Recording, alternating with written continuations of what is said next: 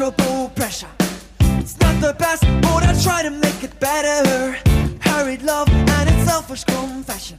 It's up to you to ask a delicate question. Just can't find that primary pleasure. No laughing faces and a renegade treasure. Hallo und herzlich willkommen zum Ringfuchs Podcast. Ich bin der Marvin und wie immer an meiner Seite der Jesper. Hallo. Hi. Und heute reden wir über Stiffness, Härte, Brutalität, Shoots, all das, was ein bisschen härter ist im Wrestling. Das ist unser Thema. Aber bevor es losgeht, will ich euch noch ganz kurz sagen, liebe Leute, wenn ihr hier reinhört und euch gefällt das, was ihr hört, dann lasst auf jeden Fall mal eine positive Bewertung bei iTunes da. Und was ihr auch tun könnt, wenn ihr sagt, der Ringfox, der muss gefüttert werden, der soll ein bisschen supported werden, das würde uns sehr freuen. Dann könnt ihr unser Patreon ähm, werden, das wäre ganz, ganz cool. Es gibt ganz wenig das ist nicht teuer tatsächlich, der Einstieg, ja. Und ihr bekommt auf jeden Fall ein paar Goodies, haben wir auf jeden Fall schon geplant, beziehungsweise schon äh, an diejenigen, die uns hier länger zuhören, auch schon geschickt. Ich denke, das ist eine super Sache. Oder wenn ihr sagt, okay, für uns wäre vielleicht auch mal ein ganz Shirt, ein Shirt ganz cool oder ein Hoodie. Ich habe selber, glaube ich, zwei Shirts, ein Hoodie da äh, zu Hause von der neuesten Kollektion. Dann checkt das mal ab, weil es ist echt, echt cool geworden. Macht es auf jeden Fall, würdet uns freuen. Und ansonsten würde ich sagen, legen wir jetzt mal los das ist das Thema heute, Härte, Stiffness. Jesper, was fällt dir denn als erstes dazu ein, wenn du das hörst? Boah, ja, vor allem Namen, glaube ich tatsächlich. Ja, ist so, also, ne? Ja. Äh, ja, also keine Ahnung, von, von, von, von aktuell Walter und Ilja bis hin zu Kawada und äh, aber auch bestimmten Ligen und dergleichen. Äh, das ist eine relativ lange Assoziationskette, die da, die da, die da auf jeden Fall losgeht. Äh, ansonsten aber auch einfach tatsächlich Live-Wrestling. Mhm. Äh, ist für mich damit auch untrennbar verknüpft äh, auf jeden Fall. Und ähm, ja, also äh, ganz großes, ganz großes Kernelement und irgendwie, also bis auf ein paar Ausnahmen, irgendwie auch immer dabei bei jeder Wrestling-Show in irgendeiner Form. Ja, äh, tatsächlich auf jeden Fall. Und was mir extrem schwer gefallen ist, darüber nachzudenken, ist, ja, okay, was waren jetzt die Anfänger? Ne? Abgesehen davon, dass wir bei den realen Anfängen gar nicht dabei waren, gehe ich mal von aus. Vielleicht gab es da auch kaum Dokumentation, aber man merkt natürlich schon, dass eigentlich ähm, das Ringen oder das Wrestling schon auch damals, selbst in Deutschland, eher rustikal, eher hart war. Ne? Das siehst du ja bei kleineren Aufnahmen und dann hast du es in Japan ja auch gehabt, in Großbritannien hast du auch gemerkt, da war ein sehr physischer Stil unterwegs. Und eigentlich war es nur in USA, dass du schon früh gemerkt hast, hier geht es gerade in eine größere Unterhaltungsrichtung, oder? Ja, auf jeden Fall. Also ich meine, die, die, die Härte, die wir im Wrestling haben, ist ja eigentlich eine, ich sag mal, eine Bestätigung des Sportscharakters, der, der da mit drin ist. Ne? Also man unterstreicht nochmal auf diese Art und Weise, dass da eben wirklich ein sportlicher Wettkampf in irgendeiner Form stattfindet oder ja, sagen wir mal, dargestellt werden soll, ist vielleicht der bessere Ausdruck, anstatt stattfinden zu sagen. Ähm, und äh, ja. ich glaube, genau, ich glaube, in den Ursprungsformen, wie du ganz richtig sagst, also gerade beim, da ist, glaube ich, die, die Nähe zum Ring, das konnte man, glaube ich, auch ganz gut und sehr äh, physisch darstellen. Ähm, ja, und je nachdem, wie sich das Wrestling, Wrestling eben geändert hat, ähm, von der Form her, also jeder, der jetzt mal irgendwie auf ein Match von vor 40, 50 Jahren guckt, der wird sehen, dass die, das gute alte Jahrmarkts-Catchen jetzt relativ wenig gemein hat mit einem Indie-Match von heute, sage ich mal, oder mit einem AEW Main Event, jetzt haben wir als Beispiel genannt. Ähm, da musste man das dann irgendwie eben anders integrieren und da hat man aber eben heutzutage auch eine ganze Reihe von Möglichkeiten gefunden, das dann in der Hinsicht wieder reinzubringen. Das ist richtig. Aber wenn du jetzt mal persönlich darüber nachdenkst, wo bist du denn zum ersten Mal damit in Berührung gekommen? Also so richtig, ich, ich weiß nicht, ob es das erste Mal war, mhm. aber so richtig bewusst müsste es so Mitte der 2000er gewesen sein, als äh, der ganze Ausdruck Stiffness und dergleichen äh, auf Wrestling-Boards halt auf jeden Fall ganz geflügelt gewesen ist. Also da Modewort kann man sagen. Ne? Modewort und auch ein, oder auch eine Modestilart sogar. Äh, es gab eine Zeit lang ähm, eine ganze Reihe von Wrestlern, viele davon auch noch heute aktiv, wie zum Beispiel Samoa Joe, einer von den Ausläufern davon, der durch eine krasse Härte im Ring aufgefallen ist. Aber da gab es ja damals auch noch eine ganze andere Reihe mit Necro Butcher und, und Super Dragon und dergleichen, die alle durch Stiffness aufgefallen sind. Teilweise kann man das bestimmt auch debattieren, ob das wirklich so gewesen ist oder ob es einfach nur so danach aussah. Aber äh, da war das eben eine Zeit lang auf einmal sehr, sehr angesagt auf dem, auf dem, auf dem, auf dem Indie-Markt. Und es ging, also für mich ging das teilweise sogar so weit, dass das ein ganz wichtiges Kernelement vom Wrestling damals gewesen ist. Also äh, wenn es nicht stiff war, dann kam es damals bei den Leuten gar nicht an. Es musste schon ordentlich klatschen, fand ich. Äh, war ich auch ein großer Verfechter von und ja. gerade so Mitte der 2000er, äh, Hochzeiten Super Dragon und dergleichen, da äh, gehörte das total mit dazu und sicherlich auch ein bisschen äh, über dem, was eigentlich gesund war ich glaube, das ist ein ganz, ganz wichtiges Element. Da können wir ja nachher nochmal genau drauf zu sprechen kommen. Aber die Sache der Gesundheit ist da etwas, was wirklich auch, ja, die ein oder andere Situation negativ begünstigt hat, will ich meinen. Denn es war nicht für jeden leicht, diesen Stil zu gehen. Und wenn wir dann natürlich auch weggehen von dem amerikanischen, du hast eben Ring of Honor angesprochen, PWG auch, dann muss man auch sagen, dass in Japan ja auch große Verfechter und wahrscheinlich haben sich die allermeisten amerikanischen Wrestler genau auf diese Legenden berufen, die sich dann gegenseitig weggestifft haben. Das heißt ja, keine Ahnung, ich habe das zum ersten Mal größer gesehen äh, bei japanischen Sachen in den 90ern. In Retrospektive siehst du natürlich Stan Hansen, die Lariats und du siehst Bam Bam Bigelow, wie er Leute wegwärmst oder halt Vader. Aber natürlich waren es auch Leute wie Misawa, Kawada oder Kobashi, die halt radikal auch in ihrer Stiffness waren, allein wie sie Suplessen geschlagen haben. Ne? Ja, es ist einfach eine ganz andere Art noch zu wresteln gewesen. Ich finde witzigerweise, ähm, damals, als ich das, als ich das, als ich das einfach geguckt habe, da ist mir das in den ersten Momenten gar nicht unbedingt immer so aufgefallen. Also auch stiffe, stiffe Schläge oder dergleichen, wenn man fürs, fürs ungeübte Auge sehen die meistens gar nicht so wahnsinnig stiff aus, weil beim Wrestling halt andauernd mhm. alles dermaßen krass übergesteuert und übergesellt wird, dass dann ein normaler Schlag und eine normale körperliche Reaktion darauf eben gar nicht mehr so gewaltig wirkt. Ähm, irgendwie erst mit einem geschulten Auge, wenn man, also ich meine, witzigerweise ist es ja oft so, jemand zählt irgendwas nicht so richtig. Ja das ist ja der, das ist ja ab und zu der Moment, wo man mal hingucken muss an der Stelle, wo man dann halt merkt, oh, warte mal, der reagiert jetzt gerade irgendwie gar nicht mehr so richtig an der Stelle. Und da irgendwie erst so der zweite, dritte Anlauf, da, da, wenn man auch sehr viel Wrestling gesehen hat, ich finde, erst dann kann man das so richtig erkennen, tatsächlich. Das ist ein sehr guter Punkt, ja. Und diese, äh, dieses Erkennen der Härte ist bei mir dann auch, sage ich mal, im deutschen äh, Circle dann ein bisschen deutlicher geworden, beispielsweise mit Leuten wie Baron von Hagen, der ja, ja, eigentlich diesen Übertrag nach Deutschland auch mitgemacht hat, natürlich nicht als einziger, aber der für mich sinnbildlich kompletter hängen blieb, als einer derjenigen, die eine stiffe Attitüde im Ring hatten.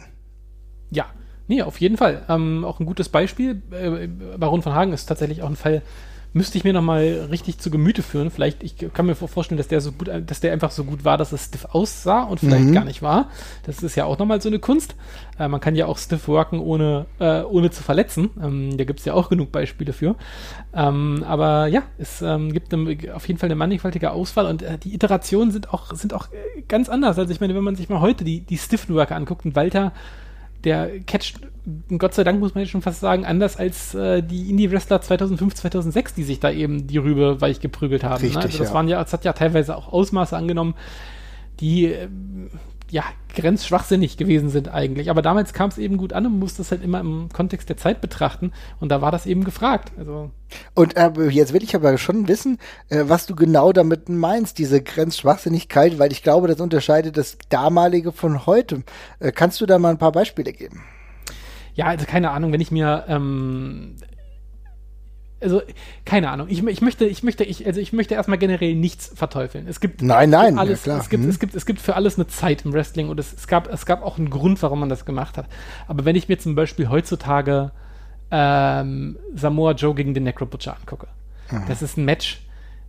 Da sind äh, der, der, der Effekthascherei und der, der Brutalität wegen mehrere Aktionen drin, die in der Form einfach nicht drin sein müssen. Einfach alleine aus, aus dem Grund, dass einfach die Dramatik auch flöten geht. Also ich kann drei stiffe Shots in einem Match zeigen und die haben eine krasse Wirkung oder ich zeige 20 und dann haben vermutlich immer noch drei davon die, die Wirkung und die 17 anderen werden so hingenommen. Und äh, da passiert das eben damals einfach so in Hülle und Fülle und teilweise eben auch bei Aktionen, also keine Ahnung, es gibt, es gibt, ähm, ich glaube, es gibt Sachen, ich bin jetzt kein Ex bin jetzt kein Wrestler, ne? aber ich kann mhm. mir halt vorstellen, dass es Aktionen im Ring gibt, die man mit einer gewissen Härte durchziehen kann oder durchziehen kann, sodass sie hart aussehen, die safe sind und andere sind es eben nicht alles, was irgendwie auf den Nacken und auf den Kopf geht. Mhm. Äh, ich erinnere mich an so ein paar schauderhafte Shadow Driver vom, vom, von Super Dragon beispielsweise. Äh, das ist dann vermutlich nicht mehr so lustig. Mit Chops und, und ein paar Strikes und sowas kann man vermutlich in der Regel erstmal nicht so wahnsinnig viel kaputt machen. Muss man natürlich auch auf die Bremse steigen, es haben sich genug Frauen bei der WWE verletzt, indem sie sich äh, Ohrfeigen verteilt haben und, und, sich dadurch Gehirnerschütterung geholt haben. Ne? Also das ist äh, auch nochmal ein Fall. Also insofern, ähm, aber ja, es ist, ist vor allem die Masse in den Matches, finde ich. Also ich finde, wie alles andere im Wrestling, wirkt es am besten, wenn man es dosiert einsetzt und nicht, wenn die, wenn ein, wenn ein Match das nur daraus besteht. Also das ist halt, ist wie mit Flips. Also ich, wenn ich im Match 50.000 Shooting Star Presses springe, dann guckt halt irgendwann auch keiner mehr nach. Oder, oder es setzt eben noch schlimmer einen neuen Standard, den ich dann erwarte als Fan. Und äh, den kann halt auch niemand liefern in dem Moment. Das ging mir persönlich total oft so. Also ich finde, gerade was du ansprichst, dieses äh, Ding der persönlichen Erwartung, habe ich bei gewissen Sachen, wenn ich sie regelmäßiger gesehen habe, halt dann auch irgendwo vorausgesetzt. Ne? Du hast immer über Flips gesprochen, das fand ich immer ganz cool, war aber jetzt nie der größte Freund. Aber ähm, oder ich fand es ganz cool, aber das war nicht das Einzige, was ich irgendwie sehen wollte. Äh, gleichzeitig war es aber so, dass bei Headdrops, ne, die, die, ersten Male denkst, oh Gott, oh Gott, und dann denkst du immer weiter, oh Gott, oh Gott, aber irgendwann gewöhnst du dich dran. Und dieses Level der Gewöhnung ist immer das Problem daran, ne, weil es muss selten genug sein, damit du sagst, okay, es ist wieder was Besonderes, ja. Genauso auch, äh, wenn wir eine andere Art der Brutalität ansprechen, ja, da stellt sich auch immer die Frage, wir werden diese eigene Folge irgendwann noch machen, aber so Hardcore Wrestling oder Ultra Violent Wrestling ist ja genau das Gleiche. Irgendwann zirkelst du dich so nach oben, dass du eigentlich gar nicht mehr genau weißt, was ist jetzt das Limit und du eine solche Überhöhung des eigentlich Gesehenen machst, dass du dann denkst, okay, wo ist hier das Limit? Und ich glaube, es ist ganz, ganz wichtig, einfach zu sehen, ähm, dass man dann irgendwann wieder runterfährt. Und deswegen komme komm ich genau zu dem Punkt, den du vorhin schon genannt hast. Es findet auch heute noch in jeder Card statt, aber es ist halt auch gut, wenn es umrahmt ist von anderen Matches. Ne? Ja, auf jeden Fall. Also ich finde, äh, in, in, dem Kontext macht das auch, auch, auch super viel mehr Sinn. Ich finde es immer wieder witzig, weil ähm, gerade als, als häufiger Live-Wrestling-Gänger finde ich, ähm, gibt es ja in jeder Show einmal dieses Match. Also keine Ahnung, gerade wenn man mit neuen Leuten da ist, dann finde ich es immer witzig, darauf zu achten, was so die Aha-Momente für die sind. Ja. Und einer der Aha-Momente, den ich immer erlebe, ist, wenn irgendwas passiert, was augenscheinlich wehtun muss und sehr hart durchgezogen ist und man sich in dem Moment im Kopf nicht mehr erklären kann, wo das Fake ist. Das, das gibt es bei jedem neuen Fan, der dann einmal sich entsetzt zu einem umdreht, weil es gab halt drei Meter vor dir eine krachende, einen krachenden Schlag ins Gesicht oder einen ultra harten Shop, der durch, durch die Halle donnert. Und da kommst du dann eben zum ersten Mal ins Zweifeln so. Und ich glaube, der Wrestling braucht halt immer so ein bisschen diese, gerade für neue Fans, so ein bisschen diese, diese, diese kleinen, ich nenne es jetzt mal Schocker, ja. in irgendeiner Form, sei es sowohl durch Spektakuläre oder durch, durch Härte oder durch Unerwartetes vielleicht auch einfach. Das kannst du ja auf ganz viele Arten und Weisen machen. Aber ich finde, äh, also da hat Härte halt total seinen Platz, um einmal zu zeigen, hier, so, das ist übrigens Sport und du weißt nicht, wie das hier alles funktioniert gerade. Nur, dass du Bescheid weißt, du hast es noch nicht, du hast es noch nicht ganz verstanden. Wir hauen uns hier teilweise wirklich. Und da klappt das jedes Mal wieder. Ist das also der Grund, warum das eigentlich immer funktioniert? Ich glaube ja, ich meine, das ist einfach, das ist einfach totales Aha-Erlebnis in der Halle ja. und das macht halt, es macht, es, es wirkt halt, also ohne Scheiß, dadurch wirkt es halt sehr nah, ne? So ein krachender Chop äh, in der Halle oder ja, ich meine, äh, auch das imitierte, auch die imitierte Härte durch, ich weiß nicht, mhm. bei Kicks, als sich irgendwie auf den, auf den Oberschenkel hauen und dergleichen, den das irgendwie untermalen. Diese Härte die, und diese Vorstellung davon, dass das gerade wirklich passiert, das macht es ja überhaupt erst so greifbar. Das ja. macht es ja zum echten Kampf und das treibt ja eben auch die Emotionen in die Höhe. Hat auch in gewisser Weise auch dafür gesorgt, dass einige ähm, Unterhaltungsformen des Wrestlings eine neue Glaubwürdigkeitsebene bekommen haben, oder? Ich denke, du hast es eben gerade richtig angesprochen, dass ja auch im äh, Wrestling der Frauen beispielsweise viel physischer mittlerweile gearbeitet wird, als es, würde ich sagen, in den ähm, Frauenmatches der 2000er der WWE der Fall war. Ne? Wir haben eine ganz andere Art der Auseinandersetzung, auch der Brutalität und das sorgt auch dafür, dass es, glaube ich, auch nochmal besser angenommen wird, oder?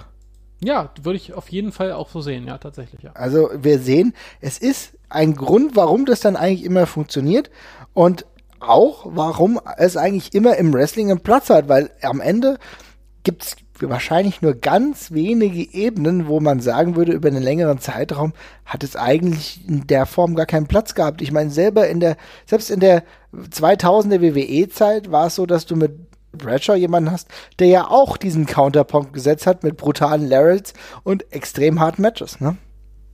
Ja, hundertprozentig. Und es gibt eine ganze Reihe von Leuten, die da eine Karriere draus gemacht haben. Also, keine Ahnung, ich habe ja oft genug Dr. Death in den letzten Folgen erwähnt, dass ich den gut finde moralisch vertreten kann ich das zum Beispiel auch nicht. Also wenn ich mir das eine Match von gegen Kenta Kobashi angucke, da aus dem September 93, wo er ihn einfach 20 äh, Mal auf den Kopf schmeißt, ja. äh, was der Unique Selling Point quasi in dem Moment von ihm im Match ist, dann ja, also keine Ahnung, die beiden Menschen haben, die beiden Männer haben sich ja offenbar dazu entschlossen, das zu machen. Das kann ich in dem Moment halt nur ja, ich sag mal, akzeptieren, aber ähm, ja, da gibt es Leute, die haben daraus eine Karriere gemacht. Vader ja genauso und unzählige andere. Also ich meine, das ist teilweise auch schwer anzugucken auf jeden Fall mhm. und auch völlig drüber teilweise, aber gerade im japanischen Bereich lässt sich eben auch, finde ich, sehr gut erkennen, dass es sich eben schnell hochschaukelt. Wenn es eben alle machen, dann ja. muss man halt eben mehr machen, um aufzufallen. Ja, provokative Frage. Eine härtere Gangart zeichnet aber nicht den größeren Erfolg aus. Denn, wenn wir mal ganz ehrlich sind, ja, wir haben genau diese Wrestler gerade beschrieben, die bei uns große Helden sind, die für uns das Live-Erlebnis zu einem besonderen oftmals machen, aber es ist nicht zwingend so, dass sie dann auch das Wrestling in dieser Zeit besonders geprägt haben, denn die, die krassesten, erfolgreichsten Zeiten der WWF beispielsweise auch unter Hogan, unter Savage und so weiter oder später in der Attitude Era oder in der eigentlichen der WCW-Zeit, als die WCW in den Ratings vorne war, das war eigentlich nicht so, als dass das großartig physisch anspruchsvolle Matches auf der Ebene der normalen Stiffness, wie wir sie eben gerade beschrieben haben, waren, oder? Ja, ich würde mal die Theorie aufstellen, dass kein Wrestler, der eine Sache exzessiv macht, damit in aller Regel großen Mainstream-Erfolg hat. Das ist egal, ob das jetzt Härte ist oder ob das, also keine Ahnung, mir fällt auch kein ja. Main-Eventer ein, der andauernd nur krasse Flips gemacht hat.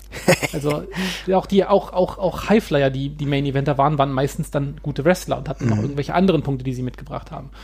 Und ich glaube, für viele ist dieser krasse Härteeinschub dann eben auch ähm, ja eine Möglichkeit, einfach selber aufzufallen tatsächlich. Das ist äh, kaschiert vielleicht auch andere Sachen. Ne? Also wenn ich vielleicht jetzt nicht der ja. größte Redner bin oder nicht das größte Charisma im Ring habe, dann kann ich immer noch als der Typ ähm, auch in Erinnerung bleiben, der, der, wo nichts mehr wächst, wo ich draufgehauen habe. Ne? Und ähm, ja, bei vielen ist es dann, glaube ich, eben auch einfach ja, ich weiß nicht, ich, also keine Ahnung, ob man das als egoistisch bezeichnen kann. Also die anderen lassen sich ja zumindest in irgendeiner Form auch drauf ein. Hm. Aber ich glaube schon, dass zum Beispiel ein Dr. Death oder ein Vader extrem davon profitiert haben, dass das eben im Ringe aussah, wie es ausgesehen hat. Also gerade bei Vader hat das eben das ganze Monster-Gimmick auch nochmal krass unterstrichen. Der war darüber hinaus jetzt auch noch eigentlich ein formidabler Wrestler und hätte das in der endgültigen Konsequenz vermutlich überhaupt nicht machen müssen.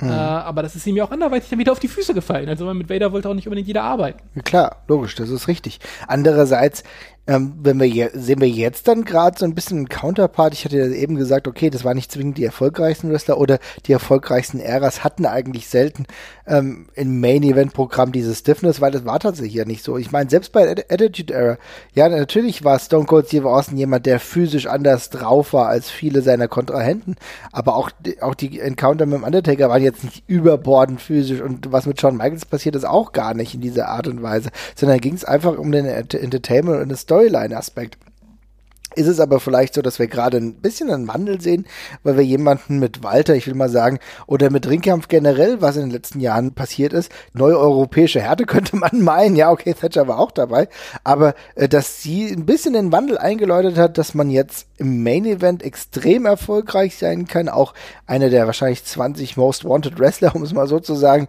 äh, mhm. sein kann und jetzt schon diesen Welterfolg anpeilt mit genau diesem Stil.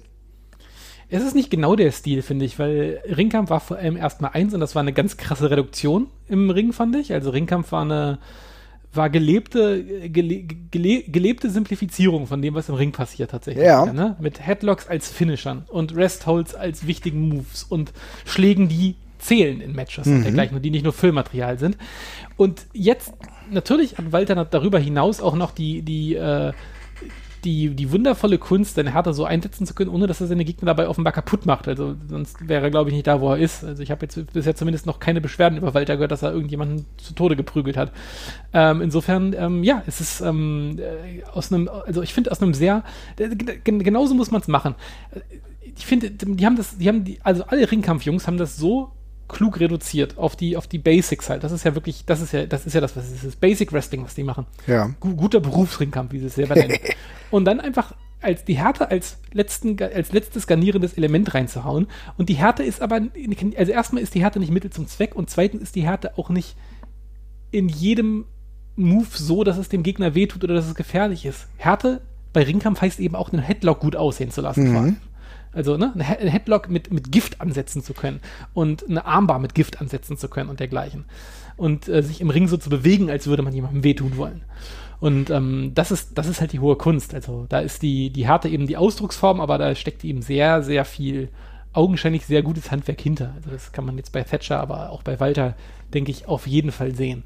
Ist es dann auch sogar so, dass sich genau dieser Stil, den du beschrieben hast, der eigentlich fast eine Hybridform ist von dem, was wir zuvor gemeint haben, ne? Dann ähm, ist es dann auch vielleicht sogar so, dass sich das teilweise auf den japanischen Raum auch überlagert hat, wenn ich jetzt an Okabayashi oder Sekimoto denke, die natürlich aber auch mit, äh, sag ich mal, den Ringkampfmitgliedern mitgearbeitet haben, aber ja auch eine neue Art dieser Stiffness präsentieren?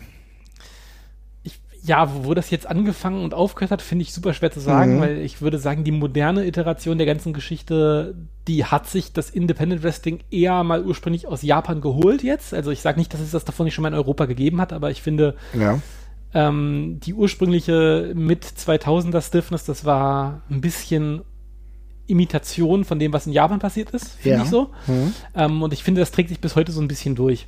Ähm, aber Walter und so haben da eben ein ganz eigenes Ding wieder draus gemacht, finde ich. Das mhm. ist nämlich eben sehr gutes und universell einsetzbares Catchen und das ist, glaube ich, auch die Stärke von Walter, weil Walter ist die perfekte, perfekte Leinwand für jeden Gegner halt auch. Ne? Der das kannst du gegen jeden stellen und das funktioniert. Der braucht keinen Gegner, der diesen Stil mitgeht.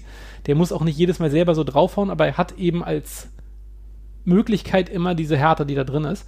Und ich glaube, das ja geprägt ist es, dürfte es ursprünglich aus Japan gewesen sein, aber das hat jetzt selber auf dem europäischen Markt diese Ring, also die Ringkampf ist ein schönes Beispiel, das so eine Dynamik aufgenommen und sich nochmal so eigen entwickelt. Und ich finde, je nachdem, wo man in, in Europa hinguckt, sieht man auch ganz genau, dass sich das überall so ein bisschen ähm, unabhängig voneinander ja. äh, entwickelt hat. Also wir haben ja auch zum Beispiel, keine Ahnung, äh, auf dem, äh, bei, auf dem, beim, beim Brit Rest war es ein bisschen schneller und ein bisschen ähm, spektakulärer angehaucht, fand ich jetzt zum Beispiel im Vergleich, äh, wenn man, wenn ich jetzt mal, wenn ich jetzt mal Ringkampf daneben halte, mhm. ähm, da sehe ich dann halt noch sehr viel modern orientiertes Indie-Wrestling dabei und Ringkampf war eben ganz klarer, ganz klare Reminiszenz an früher auch ein Stück weit, auch wenn es natürlich in, meiner, in einem sehr modernen Gewand ist trotzdem. Ja, genau, trotzdem eine Hybridfunktion, ne? Genau, ja, auf jeden Fall, es ist ein Rückgriff halt, ja. Ja, definitiv. Ja, es ist spannend, also ähm, ich finde, genau das ist ja sogar mein präferierte Art des Wrestlings. Ne? Also ich sehe genau das. Das kann, ich auch, kann ich auch nicht bei jedem ähm, Match sehen. Das, dann macht es ja auch dröge, das habe ich ja vorhin schon gesagt, aber das ist eigentlich meine präferierte Form des Entertainments, wenn es um Wrestling geht, muss ich schon sagen. Wir hatten ja zuletzt das wunderbare Match mit Ilya und Walter wieder, was jetzt bei NXT UK gelaufen ist, was glaube ich ein Paradebeispiel dafür ist, äh, wie es sein kann, wie es laufen kann. Welche tollen Wrestler fallen dir denn noch ein? Wir haben jetzt schon über ein paar gesprochen, aber vielleicht kannst du noch mal ein bisschen äh, ein paar aus deiner Zauberkiste herauslocken und uns vorstellen. Vielleicht weiß die der eine oder andere noch gar nicht. Ähm, ich, ich, ich, nenne jetzt einfach mal ganz stumpf auch nochmal Perry Saturn, äh, Perry Saturn, weil einfach nur aus dem Grund, dass ich finde, der hat eben auch eine sehr gesunde Art von Stiffness in seinen Matches gehabt. Perry Saturn war jemand, der einfach gut stiff aussehen lassen ja. konnte teilweise auch ein bisschen übers Ziel hinausgeschossen ist, je nach Match. Also, und damit meine ich jetzt nicht mal das, wo er den Jobber vermöbelt hat, sondern eben auch teilweise äh, entwickelt sich dann eben eine relativ heftige Dynamik in seinen Sachen, aber mhm. auch ein Wrestler, der das sehr cool integriert hat, finde ich. Äh, Kawada aus, aus Japan, also von All Japan und später dann, äh, später von Noah dann eben auch. Ich glaube auch ein ganz wichtiges Beispiel für jemanden, der ähm, das auch wieder krass mit, mit Strikes untermauert hat an mhm. der Stelle äh, aber gleichzeitig eben auch mit unfassbar fiesen und, und heftigen, heftigen Moves. Ja, und dann würde ich jetzt mal stellvertretend für diese Mit-2000er-Phase jetzt nochmal Loki und, und Samoa nennen, auch wenn das jetzt, also vor allem Loki keiner meiner, keiner meiner Favoriten ist.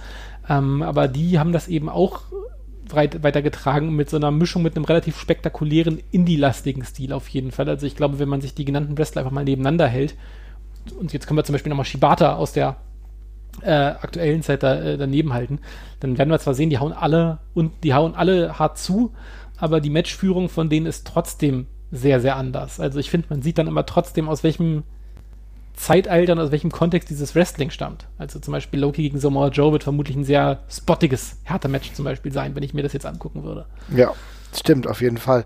Ja, tatsächlich müsste man auch, auch noch die viel gescholtene Person Chris Benoit eigentlich dazu nehmen, ne? die ja mhm. auch für eine Zeit, in der nicht so wahnsinnig viele äh, stiffe Wrestler im Main Event Fokus waren, war hat sich einer, der eher ein bisschen, allein nicht, nicht nur wegen seines Headbutts, aber, aber auch grundsätzlich von der Art und Weise, wie er gewrestelt hat, ein bisschen stiffer war.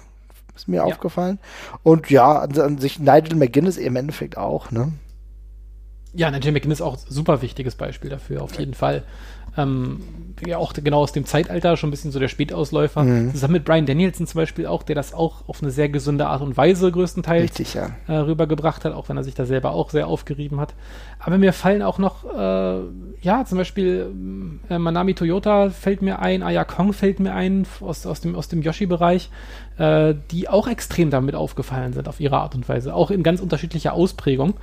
Ähm, aber das, da gibt es ganz viele Beispiele für und ganz viele Wrestler, die das in den unterschiedlichsten Epochen immer wieder als Stilmittel eingesetzt haben, tatsächlich. Ja, und von den Frauen aktuell habe ich manchmal das Gefühl, dass es bei Shayna Baszler und bei äh, Charlotte so ein bisschen der Fall ist, dass die zumindest diese Elemente immer wieder einsetzen. Ne? Ja, das, ja, und wenn es nur in dargestellter Form tatsächlich Mhm. so ist, ja. Ja, genau. Also ich glaube, äh, das illustrieren wir hier ganz gut, was für uns diese Härte ausmacht. Ich würde aber noch ganz kurz zu der Schnittstelle kommen, wo diese Härte in was anderes sich ausformt. Ich habe eben immer schon mal angesprochen. Würdest du oder würdest du das trotzdem auch Ultra Violence Wrestling auch darunter kategorisieren? Weil für mich ist es eigentlich eine ganz andere Darstellungsform. Ja, würde ich, glaube ich, tatsächlich auch unter, unterzeichnen. Also für mich ist das, ähm, hängt das nicht unbedingt zusammen, weil beim Ultra Violence Wrestling ist es halt, ist es halt irgendwie nicht per se so eine körperliche Härte, in der das Mhm. stattfindet, sondern ist es mehr ein, oh Gott, ich will es nicht despektierlich klingen lassen, aber ein Spezialeffekt. Ja, ja, Also es ist ist, halt so. ein, ist halt ein sehr isolierter Spot, in dem das passiert, äh, auch ja mit einer ähm, Mechanik dahinter, mit der selbstverletzenden Mechanik dahinter, die das eben nochmal ganz anders macht. Darum würde ich das auf jeden Fall ausklamüsern. Das hat schon noch mehr mit einer ja, Form der Aufopferung zu tun, Mhm. ähm, um die es mir jetzt bei der normalen Härte nicht unbedingt geht. Also das ist schon mal was anderes. Mhm. Also Ja. wobei, es gibt natürlich Überschneidungen. Ich meine, ähm, ist jetzt vielleicht auch nicht unbedingt Überraschung, Leute, die äh, gewillt sind, äh, Schmerzen jeder Art zu ertragen, dass die auch Matches mit härterer Gangart äh, mitgehen können. Also es gibt ja zum Beispiel doch einen relativ beachtlich großen Teil von CC, äh, CCW-Wrestlern, die äh, irgendwie dann doch noch Überschneidungen mit dem Hard-Hitting-Bereich haben. Also ein Masada oder dergleichen, der konnte ja auch beides mitgehen. Necro Butcher, ein anderer Name, den wir gerade schon ein paar Mal genannt haben, der das auch konnte. Überschneidung gibt es da auf jeden Fall auch. Ja, ja, klar. Also Überschneidungen, das macht auch äh, gute Wrestler tatsächlich aus, dass sie vielleicht sogar auch zwischen den Welten schweben konnten. Und das waren natürlich zwei Beispiele, die sehr, sehr gut funktioniert haben. Trotzdem hätte ich es auch anders kategorisiert. Aber du hast eben ganz am Anfang nochmal angesprochen, dass auch Shoots ja irgendwie dann auch dazugehören. Ähm, vielleicht ist das eher was für eine eigene Kategorie, aber fallen dir im Wrestling so der, der ein oder andere Shoot ein, wo du da wirklich gedacht hast, okay, jetzt ist es mir fast zu real oder zu krass?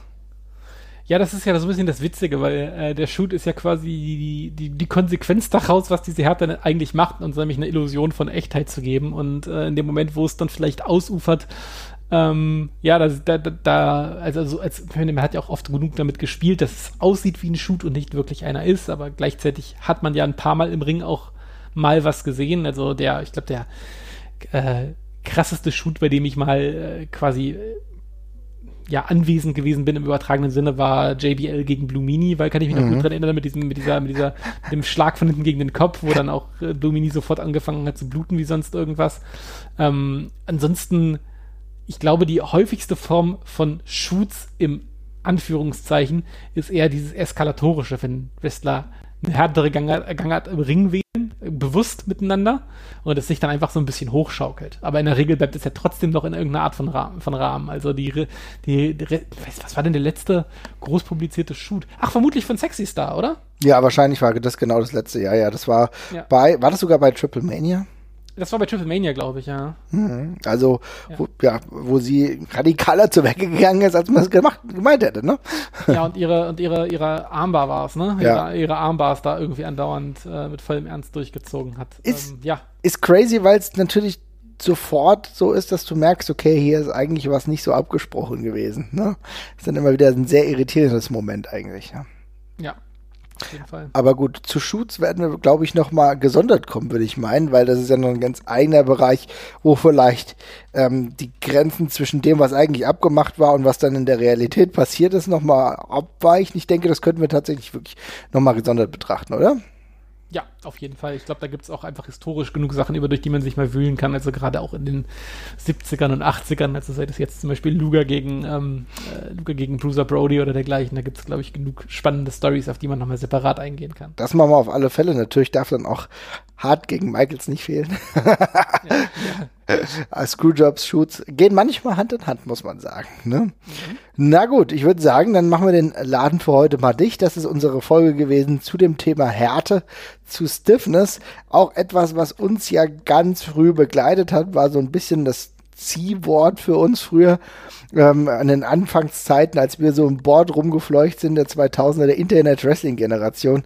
Also, wenn ihr euch... Inklusive, inklusive des extrem dummen Stiff, Stiffer Super Dragon Chance. Es war wirklich ein bisschen dumm. Super Dragon auch ein Zeichen seiner Zeit. Ich weiß nicht, heute wird es wahrscheinlich wieder funktionieren. Äh, manchmal wünsche ich mir, dass ich ihn heute in dieser heutigen Zeit nochmal transferiert sehen würde und mal gucken würde, was er so gegen die aktuellen Gegner macht. Aber man kann, glaube ich, nicht alles haben. Ne?